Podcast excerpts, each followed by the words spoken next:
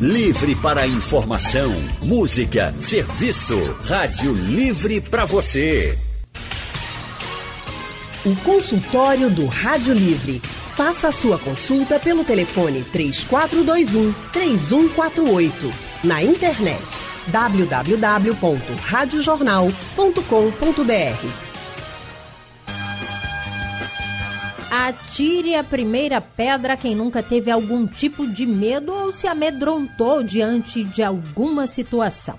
Barulhos estranhos dentro de casa, principalmente à noite, quando a luz está apagada. Pessoas estranhas nos seguindo nas ruas.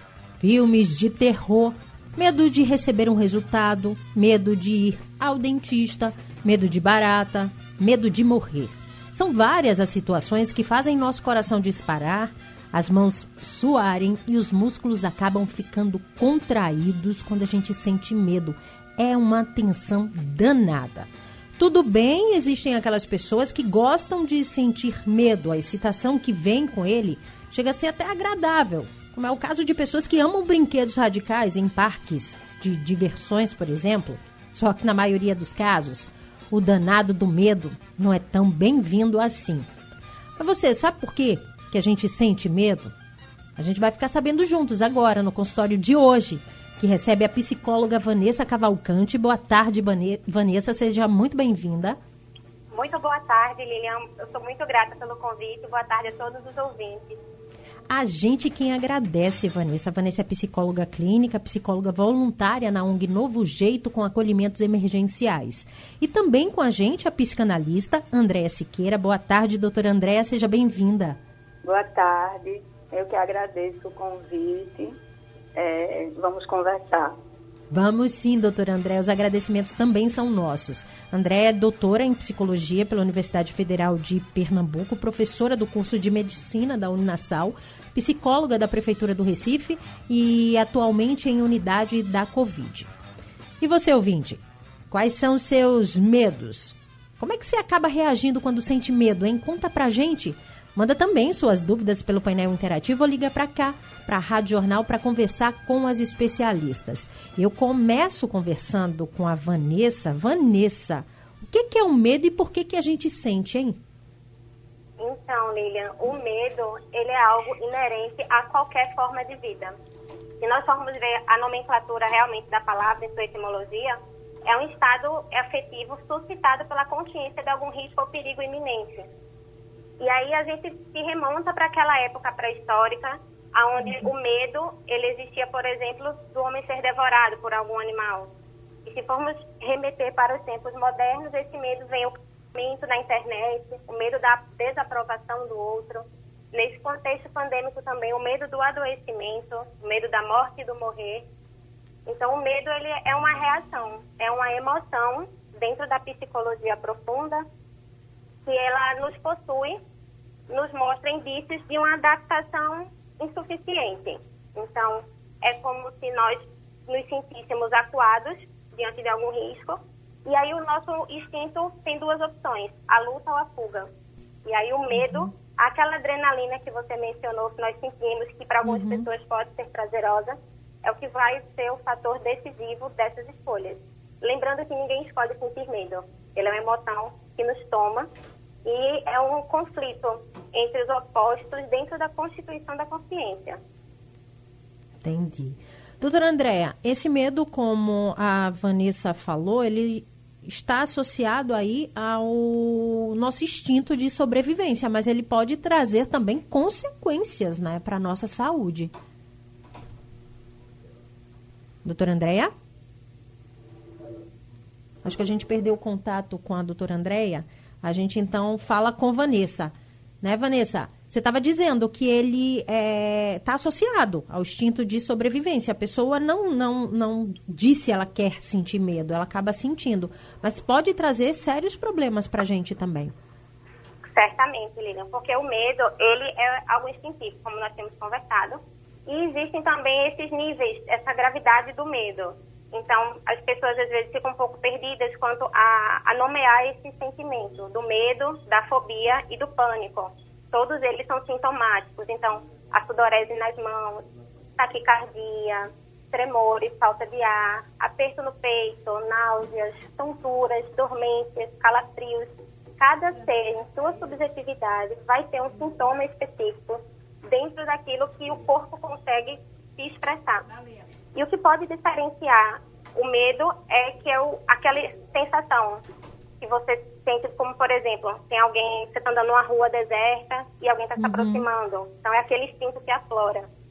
Dentro da fobia tem um objeto específico. Aí entra a fobia do mar, de animais peçonhentos, fobia de escuro, fobia de locais fechados. Já o pânico, ele se opondo à ansiedade, ele se manifesta diante da certeza de algum risco muito grave que vai acontecer naquele dado momento. E os sintomas eles têm intensidades diferentes e podendo ou não ter algum gatilho que desencadeie esses sintomas. Entendi. A gente já fez a, a, a, o contato aqui com a doutora Andréia. Doutora Andréia, consegue nos ouvir? Oi, estou sim. Pronto, doutora Andréia. Boa tarde mais uma vez. Boa tarde. A gente estava falando aqui em relação ao medo e o que ele pode desencadear problemas é, para nossa saúde e consequências mentais também, doutora Andréia. Sim, é porque, é, como a Vanessa estava falando, é, a fobia, ela, diferente do medo, que o medo ele tem essa questão da preservação da vida, né? Uhum. Só que a fobia, ela é completamente desproporcional a esse, esse objeto, situação, é, local em que a pessoa se encontra, né? E aí ela tem algo que remete, né, a questões mais subjetivas, afetivas, e que aí efetivamente precisa ser compreendido porque algumas situações de fobia ou até mesmo as crises de pânico, elas podem ser muito incapacitantes né? E aí com, com a impossibilidade das pessoas seguirem o curso das suas vidas, né? Então, por exemplo, a gente sabe de casos de fobia em que as pessoas elas não conseguem mais sair de casa. Agora, existem, existem vários fatores, por exemplo, é, isso pode ser desencadeado porque passou por uma situação de violência muito grande, é, um assalto, por exemplo, né, casos de, de uma pessoa que é, uhum. trabalhava num banco, teve um assalto e essa pessoa ficou muito assustada e, e acabou desenvolvendo né, uma fobia e ficando em casa. Então, sim, é, inclusive faz parte né, do que é caracterizado os transtornos é, mentais. Né? E atualmente, com essa questão da Covid, né, essas situações elas têm se agravado, as pessoas com muito medo de sair de casa, né? Por, pela questão da contaminação, né? Algo que a gente vem, vem, vem vendo muito na clínica e é algo que no meu trabalho lá, é, uhum. nessa unidade Covid, mais especificamente, eu tenho notado, né? Das próprias pessoas que acabaram é, desenvolvendo a doença, dos profissionais de saúde, né, as crianças, os adolescentes, é, bem assustados e já precisando de um acompanhamento, né, porque a morte ela nunca teve tão é, presente nas nossas vidas, né, ela nunca foi algo tão é, até concreto, Sim. sabe? Ninguém, a gente pode pensar que ninguém acorda, eita, posso morrer hoje, uhum. né? Estão em uma situação da, da vida, mas agora, em 2020, muitas pessoas, assim, muitas pessoas com medo de perder seus parentes, principalmente os idosos, né? Então, é, a gente vem observando a presença né, do que a gente está chamando de um medo patológico, não necessariamente enquanto transtorno, mas já enquanto um grande sofrimento psíquico, sabe, Lilian? Uhum. Medo todo mundo tem. De alguma coisa. De médico, de dentista, de barata, medo da morte, medo de receber resultados de um vestibular, por exemplo, de um exame que está esperando há algum tempo. Medo. Ele existe e em algum momento da sua vida ele acaba aparecendo, mas como lidar com essas situações, como controlar esse medo para que ele não leve a algo muito maior, né? E possa afetar a saúde da gente. É sobre esse assunto que a gente está falando no nosso consultório, recebendo a psicóloga Vanessa Cavalcante, também com a gente a psicanalista doutora Andréa Siqueira. Vanessa, a gente estava falando, você começou falando que era o medo, porque a gente acaba sentindo medo, mas existe também aquele medo condicionado, né? Eu queria que você explicasse para a gente, porque assim, é, as pessoas às vezes falam, ah, é, tem, tem muita gente que tem medo de cachorro, qualquer tipo de cachorro. Isso significa que ela já foi mordida por um cachorro quando criança e aquilo ficou no, no inconsciente dela. Esse seria um medo condicionado e ela acaba levando para a vida? Também, Lilian. O medo condicionado é aquele que o objeto é presente. Então você sabe do que você tem medo. É comum que existam esses traços traumáticos. Por exemplo, essa questão que você trouxe, medo de cachorro. Pode ter sido que ela teve algum evento traumático com um cachorro, uma mordida, alguma experiência ruim, talvez não com ela, mas ela presenciar alguma situação que ela se sentisse vulnerável, ameaçada e também é importante nós observarmos o símbolo desse medo. Uhum. Não apenas no foco, mas também da seguinte forma, ampliando essa visão. Para que serve esse medo? É para me resguardar? É para eu me proteger? É para eu não cometer as mesmas, é, os mesmos hábitos, cometer os mesmos erros? Porque essa condição, ela nem sempre é consciente. Às vezes a pessoa pode raciocinar da seguinte forma: Tive uma experiência ruim com gato, por exemplo. Então, a partir de hoje, eu não quero mais aproximação com esse animal. Não quero mais gatos perto de mim. Mas também pode ser que um pesadelo enquanto criança é, pode ter provocado uma. pode ter suscitado alguma emoção muito ruim. E aí, mesmo que ela não consiga acessar aquela memória, fatores que conduzam para aquele sentimento uhum. pode trazer esse medo à tona de novo, trazendo um momento anterior para o cenário atual da vida. Perfeito. Doutora Andréia, existe um diagnóstico para o medo? É, se você, se a gente observa, né, que esse medo, ele está começando a ir para o que a gente chama do medo patológica, patológico, então se a gente observa que ele é exatamente é desproporcional ao que naquele momento está causando medo, se a gente observa que é algo que remete a algo é, subjetivo, inconsciente, como a Vanessa falou, e aí é, ele está né, causando danos, paralisando a pessoa diante da, da vida, das situações da vida, aí sim a gente tem que, tem que ir em busca, né? E o que normalmente a gente vai identificar são as fobias, né? Uhum. Que aí vai ser exatamente esse esse medo assim desproporcional, é, sem, sem que se veja um sentido, né? Mas objetivo, mas que, que se observe mesmo o que é que está acontecendo, que impede a pessoa de viver, de trabalhar, de se relacionar e que a faz sofrer, né? Uhum. O, o, o que a gente tem que perceber e aí a gente poder é, eu, é, ajudar essa pessoa, acompanhar essa pessoa em relação a isso, é o quanto ela está sofrendo, o quanto isso está impedindo que ela siga a sua vida, que ela, que ela dê conta, que ela faça as atividades de, da vida diária, é, sair para trabalhar, sair com os amigos, né? Uhum. Então tem que, tem que observar o quanto isso está afetando, né? E o, o, o quanto está causando sofrimento para ela, né? E também para as pessoas que estão ao redor dela, né? Porque por um medo muito grande de sair de casa, ela pode começar esse medo ele pode se estender às pessoas que vivem, que convivem com ela e pode desencadear determinadas situações que ela não queira, por exemplo, que as pessoas saiam de casa por conta do medo que essas pessoas venham a morrer, Sim. E aí ela vai ficar com aquilo ali na cabeça, pensando, pensando.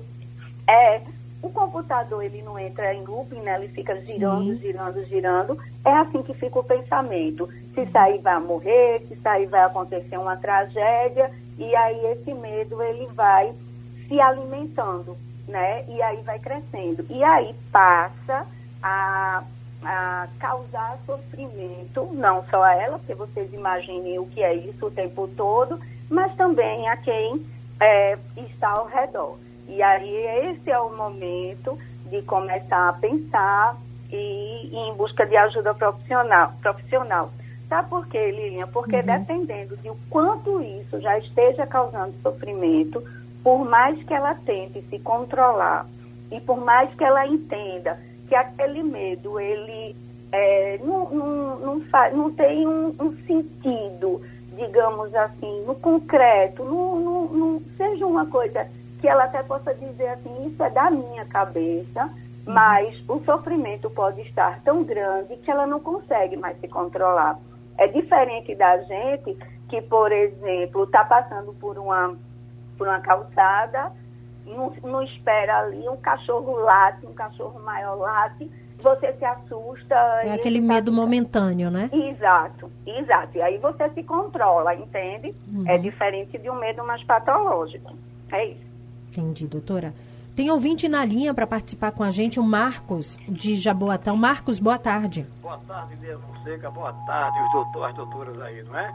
Em primeiro lugar, é, Lília, eu estou aniversariando hoje, mas mais um ano mais novo, para não dizer o contrário. Parabéns, Marcos, felicidades. Eu vou aproveitar só para pedir a você para baixar um pouquinho o volume do seu rádio, se ele estiver alto aí, para não dar interferência, e você falar um pouco mais próximo ao telefone para a gente ouvir melhor.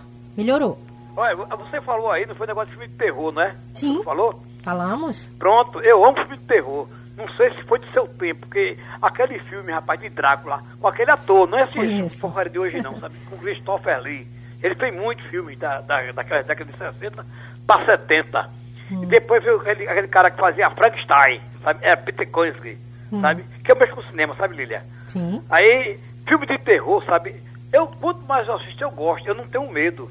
Aí eu queria ver a, a doutora aí explicasse por que eu não tenho medo. Será que elas vão dizer? Não tem medo mesmo não, sabe? Vou perguntar aqui, Marcos. Obrigada e parabéns. Tá, Muitas obrigado, bênçãos obrigado, tua vida. Uma ótima tarde. Boa tarde. Vanessa, a gente estava falando, eu falei logo no início sobre filme de terror, né?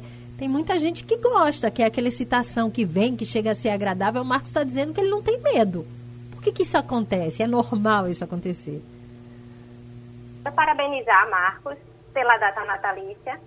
E essa questão do filme é muito interessante, Lilian, porque o filme é um roteiro onde você está vendo de fora a situação e que já tem um desfecho pré-determinado. Então, a vulnerabilidade que o espectador tem assistindo o filme é relacionada aos personagens e aquilo ali é uma ficção, não é uma situação real. Acredito que se fôssemos trazer o, o Drácula para a nossa realidade, seria um outro patamar de vivência porque seria um risco mais iminente. E também tem aquela questão da adrenalina, de você assistir um filme que lhe provoque emoções que no dia a dia você não tem. Então, se você tem um, um cotidiano que não é um terror, talvez o filme de terror ele, ele evoque essa, essa adrenalina, essa sensação diferente e chegue como uma novidade positiva no dia. Existem pessoas que têm aversão ao filme de terror, existem pessoas também que não gostam de assistir esse tipo de, de expressão artística, justamente por se remeter à sua vida, a alguns uhum. traumas, a traços já vivenciados. E, como diria a autora Verena Cassi, ser humano é ter medo. Então, o medo ele faz parte de tudo isso. E desde a época da Grécia Antiga, temos registros do medo manifestado nas artes, seja literatura, pinturas, esculturas. Então, é, existe um fascínio mitológico em torno do medo. Uhum. O filme de terror não foge a essa regra. Existem alguns filmes realmente que o roteiro conduz o espectador a, aquela trama toda, que ele se vê envolvido, porém existe a certeza de que vai ter um fim lógico ali e você vai estar resguardado, não vai estar exposto ao perigo conta no filme. Portanto, Marcos, fique tranquilo, pode assistir seu filme de terror tranquilo, né, Vanessa? Exatamente. é normal também não sentir medo. Doutora Andréia, em relação a, a, essa rede de apoio que está do lado. A senhora tocou num ponto também muito interessante em relação ao procurar ajuda. Mas para muita gente que está ao lado, pode parecer uma besteira. Ah, é um medo bobo. Não tem por que essa pessoa tá assim. Não tem por que essa pessoa sentir medo de sair às ruas por causa da violência se ela não sofreu também nenhum tipo de violência, se ela nunca foi assaltada, por exemplo. Uhum. É, é exatamente isso, sabe, Linha? A gente tem que entender que nós somos do um a um, né? E o que, como você diz, né? O que pode causar sofrimento em uma pessoa, não necessariamente pode causar sofrimento em outra. É por isso que, às vezes, a, é, as pessoas, elas podem tomar para si e dizer, poxa, tem alguma coisa aí que não está legal eu acho que eu preciso procurar ajuda.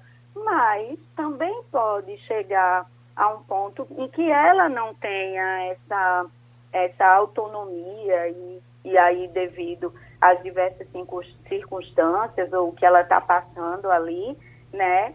E que aí, durante algum tempo, isso seja visto como é, uma tolice e aí, uhum. chegando a um momento mais grave, essas pessoas às vezes ao redor, consegue se aperceber de que não é bem assim, né? Uhum. Mas é, faz parte também da vida da gente a gente ter alguns medos em relação a outras a umas coisas que as outras pessoas não têm e isso não nos paralisa, né? Mas as pessoas podem se dar conta disso e dizer, opa, tem alguma coisa errada os familiares podem se dar conta disso rapidamente ou um pouco depois, mas o importante é que quando se está tendo essa, essa é, dificuldade com a rotina da vida, efetivamente procurar profissionais. Né? A gente tem uma uhum. rede de saúde pública onde é, Existem serviços e profissionais que podem inicialmente fazer esses atendimentos em casa, até que a pessoa possa efetivamente se sentir mais seguro, é, com um vínculo terapêutico legal com esses uhum. profissionais e ir é, conseguindo se dirigir aos, aos espaços mesmo de saúde e aí progredindo no seu acompanhamento. Mas nós temos sim no, na rede pública essa possibilidade de cuidado. O importante é identificar e assim que identificar, procurar um profissional. Tem Sim. ouvinte para falar com a gente, viu, doutoras? É o Andrade, lá de Rio Doce. Andrade, boa tarde, querido. Boa tarde, querida Lília. Boa tarde, doutora Vanessa, doutora Andréia. É, vem muito a calhar esse assunto, gente, porque alguns anos atrás, bom, lógico que eu tenho meu medo e não nego, eu tenho medo de altura. Eu não sei conviver muito bem com altura, não. Até já tentei encarar algumas vezes, mas se me der a opção, eu prefiro não encarar a altura. E eu tinha uma amizade, uma amizade que me era muito querida, e ficou abalada exatamente por uma brincadeira de mau gosto que eu tirei. Uma amiga tinha medo de barata. Eu não entendia essa coisa de medo de barata. Porque, pô, barata é um inseto. Você vai e pisa, acabou. -se. Barata não vai morder você, não vai engolir você, não vai estraçalhar você Entendeu? Então, eu não compreendia, eu não aceitava, achei que era frescura. E um certo dia resolvi jogar uma barata morta em cima dessa minha amiga. Mas, Bom, o resultado não foi muito agradável. Eu reconheço que foi uma brincadeira de péssimo mau gosto e aconselharia as pessoas que pensavam igual a mim a não, não cutucar as pessoas, a respeitar esse tipo de medo. Agora, gente, como explicar medo de barata? Como justificar isso? Obrigado, queridas. Obrigada, Andrade. Uma ótima tarde. Então, doutora Vanessa, como explicar, como justificar, o Andrade quer saber, medo de barata? As causas são múltiplas, porque muitas vezes, quando o medo ele surge, ele vem na forma de um símbolo. E esse símbolo, ele pode estar condicionado, é, como a queixa latente, o medo da barata, mas também ele pode estar por trás de outras dificuldades, que no questionamento assim, sem conversar com a pessoa, fica difícil de ser identificado. Porque o que é que acontece, Lilian?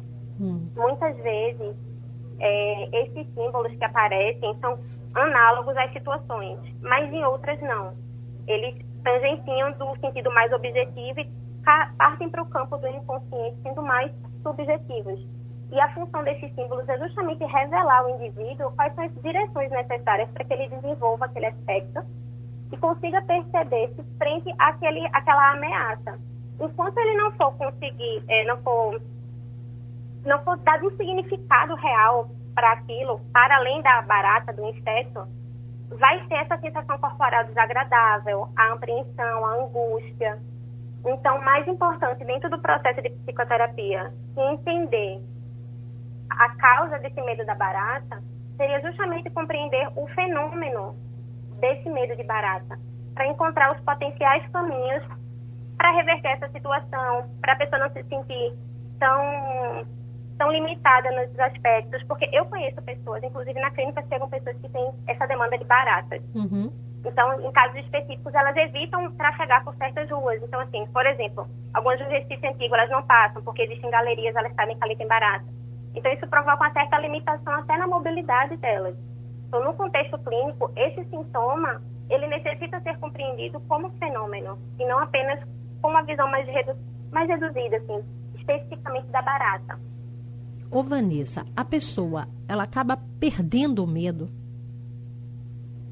Pode repetir, Lina, por gentileza? Se a pessoa, ela tem muito medo da barata, por exemplo, ah, e a algum momento na vida ela começa a fazer tratamento, terapia, é, ela acaba perdendo esse medo ou ainda fica aquele receio? Opa, tem uma baratinha aqui, melhor não. então, muitas vezes esse medo é ressignificado. Por exemplo, o medo de barata pode ser na realidade um nojo, por ser um animal que vive em condições insalubres, e o medo de adoecer. Então, a barata dentro de casa. A barata ela, é, é o alimento favorito dos escorpiões. Então, pode ser que inconscientemente o medo da barata seja atrair os escorpiões. E a questão da psicoterapia, eu acho importante frisar aqui, Lina, hum. que são dois pontos cruciais que conduzem o indivíduo até o acompanhamento psicoterapêutico. O primeiro é sanar uma questão que está incomodando. No caso da barata, ah, eu tenho muito medo de barata, então vou procurar uma psicóloga ou um psicólogo para tentar entender, para compreender, ressignificar e conseguir viver minha vida de uma forma mais confortável. E o segundo ponto é ver a psicoterapia como uma ferramenta de autoconhecimento. A partir do momento que eu amplio a visão sobre meu próprio eu, que eu me conheço mais e melhor, que eu me integro dentro dos meus medos, das minhas certezas, das minhas convicções, o medo ele vai se tornar cada vez mais fácil de ser manejado, porque nem sempre conseguimos evitar, nem sempre conseguimos controlar, mas o manejo da situação é que a psicoterapia contribui fortemente para isso. E aí às vezes pode acontecer que alguém que tem uma fobia de barata, numa dada situação, se assuste com a chegada do inseto, porém não, não, não entre em crise, não tenha nenhum sintoma, simplesmente se afaste e siga. Uhum. Doutora Andréia, é, a senhora é psicóloga da Prefeitura do Recife, atualmente está na unidade da Covid. A gente já falou aqui em relação a isso, o medo das pessoas de, da infecção, o medo do vírus e uhum. o medo da morte. O medo da morte está muito presente né, uhum. ultimamente. Tem pessoas uhum. que falam, ah, eu não tenho medo da morte. Chegou a Covid, ela já muda, né? A morte está uhum. aqui, ela pode chegar. Uhum. Como é que a pessoa pode lidar com esse medo? Ou até tem como controlar? É, hoje em dia, com essa situação que a gente está vivendo, né, Lilian, é, é uma situação complicada, porque isso a gente está lidando no dia a dia, né? O importante é informação, certo? E eu acho que com as informações, é, é, você as, as unidades de saúde da família, é, os próprios, as próprias informações mesmo vindo, né, dos órgãos oficiais, elas, uhum. eles podem, a informação, ela, ela é preciosa porque a gente faz com que a gente entenda e compreenda a situação, né? Então isso pode é, ser apaziguado, certo? Mas e, e possa fazer com que as pessoas elas entendam que as estratégias, né, de prevenção entendam a importância elas são a melhor forma, os melhores instrumentais que se tem para lidar com isso que é maior e com isso que está causando tanto medo, né? Na atualidade é isso, mas nós estamos lidando sim com um momento muito delicado, as pessoas muito aperreadas, muito angustiadas é, com tudo isso, porque também é tudo muito novo, né? Sim. O conhecimento, é, as técnicas né, de cuidado, de prevenção, é tudo muito novo, elas estão sendo construídas, né? E à medida que se vai tendo a informação, né, as informações adequadas, né, isso vai podendo ser mais controlado. Mas sim, as pessoas estão com muito medo de perder, né, os entes queridos. Isso é fato, tem chegado muito essa demanda, né? Eu acho que é uma demanda que vem aí para frente no campo da saúde mental, uhum. né? Que vai vir bem forte, certo? É, pela minha experiência, eu acho que é algo aí que ainda está por vir, mas é, os profissionais, né, se se qualificando, entendendo do que é que se trata, nós mesmos profissionais nos é, ressignificando uhum. mesmo no sentido de em busca de conhecimento de como lidar nas nossas práticas, eu acho que é a forma que a gente tem de junto com a população e podendo lidar com esse momento né, tão delicado que nós estamos vivendo mundialmente, né? Eu acho que é por aí. Sim. Eu confesso que eu já tinha medo da morte antes, eu continuo com mais medo ainda, viu, doutora Andréia? Mas a gente tenta é, ler, a gente tenta se acalmar, tudo isso que a senhora falou. Isso. Doutora Vanessa, é importante também reforçar que medo não é bobagem, né? A outra pessoa precisa entender exatamente que aquele, aquela pessoa tem medo e tentar lidar com isso. Não é uma besteirinha. Exatamente. O medo é algo muito particular, porque aquilo que pode ser assustador para uma pessoa, para outra pode não ser. Então, é, foi interessante o que o, o, acho que foi o Andrade que falou, que ele não entendia como é que a amiga dele tinha medo de inseto, que não machucava e tal. Mas é como eu tinha dito, essa questão realmente do fenômeno, do simbolismo desse medo. Existem algumas situações onde o medo ele é subjugado, ele é preterido e isso provoca uma angústia ainda maior na pessoa que sente. Então, da mesma forma que às vezes a pessoa que tem um medo, que tem um, uma fobia, um pânico, ela não consegue se fazer entender de acordo com a intensidade que ela sente aquilo, a, a falta de, de, compreensão mesmo das pessoas e também o questionamento, né? O questionamento provoca essa não compreensão. Por que é que a pessoa tem tanto medo disso se eu não tenho? é muito subjetivo. Cada pessoa tem uma vivência, tem uma história. E dentro dessas curvas do caminho é onde nós acumulamos essas emoções. E o medo, como emoção que é, ele pode indicar outros fatores que estão encobertos dentro do nosso inconsciente. Muitas vezes, eu não sei se já aconteceu com algum dos ouvintes, ou até contigo, Lilian, ou com o professor Andréa, que nós passamos por uma situação de medo que depois não conseguimos acessar aquela lembrança. Exatamente, ela não vem com clareza mente. Uhum. Mas o sentimento fica. E Sim. às vezes um cheiro suscita uhum. aquele sentimento, ou uhum. uma paisagem, uma fala, algo nos remete ao que já passou. Então, o que nós precisamos realmente é sermos empáticas e empáticos com as pessoas e perceber que o medo, a intensidade sentida por quem o tem, ou na verdade, por quem é tomado por ele, somente aquela pessoa pode sentir. Então, não podemos menosprezar ou querer nomear o sentimento do outro. Temos que prestar apoio, acolhimento e ajuda. Perfeito, Vanessa. É preciso a gente entender, a gente respeitar e sempre que identificar que tem um problema muito maior, procurar ajuda. O Serviço de Saúde Público está aí para isso, como a doutora Andréia falou. Infelizmente, o nosso consultório vai chegando ao fim. Eu queria muito agradecer a participação de doutora Vanessa Cavalcante, psicóloga aqui com a gente, por todas as informações e esclarecimentos. Muito obrigada, viu, Vanessa? Uma ótima tarde para você. Ótima tarde, Lilian. Ótima tarde, Andréa. Ótima tarde, ouvintes. O prazer foi todo meu. Agradecer também à doutora Andréia, a psicanalista doutora Andréia Siqueira. Doutora Andréia, muito obrigada pela participação. Muito obrigada, Lilian. Muito obrigada, Vanessa, por a gente poder compartilhar essas, essas informações com a população. Boa tarde para vocês, boa tarde para todos os ouvintes. Foi um prazer. Prazer foi todo nosso, doutora André. Uma excelente tarde para as senhoras. Olha, se você perdeu alguma parte do nosso consultório, calma, daqui a pouquinho ele fica disponível no site da Rádio Jornal e também nos aplicativos de podcast. Isso mesmo, ele fica no formato de podcast. Você pode ouvir de novo quantas vezes quiser e compartilhar também. O Rádio Livre de hoje vai ficando por aqui. A gente volta amanhã às duas da tarde com muita informação e prestação de serviço. A produção do Rádio Livre é de Gabriela Bento e Alexandra Torres.